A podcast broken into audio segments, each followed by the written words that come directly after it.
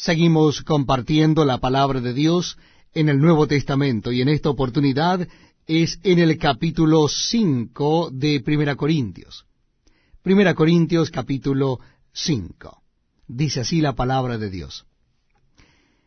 De cierto se oye que hay entre vosotros fornicación, y tal fornicación cual ni aun se nombra entre los gentiles, tanto que alguno tiene la mujer de su padre. Y vosotros estáis envanecidos.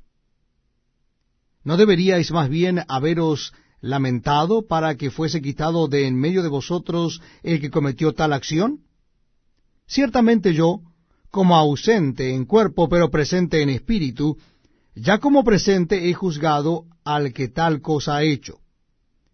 En el nombre de nuestro Señor Jesucristo, reunidos vosotros y mi espíritu con el poder de nuestro Señor Jesucristo, el tal sea entregado a Satanás para destrucción de la carne, a fin de que el espíritu sea salvo en el día del Señor Jesús.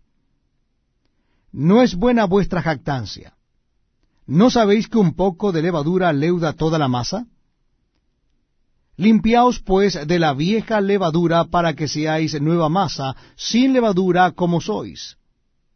Porque nuestra Pascua, que es Cristo, ya fue sacrificada por nosotros.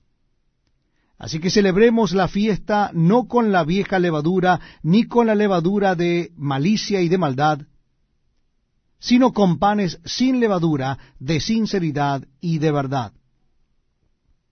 Os he escrito por carta, que no os juntéis con los fornicarios, no absolutamente con los fornicarios de este mundo, o con los avaros, o con los ladrones, o con los idólatras, pues en tal caso os sería necesario salir del mundo. Más bien os escribí que no os juntéis con ninguno que llamándose hermano fuere fornicario o avaro o idólatra o maldiciente o borracho o ladrón, con el tal ni aun comáis.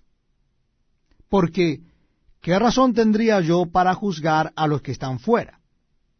¿No juzgáis vosotros a los que están dentro?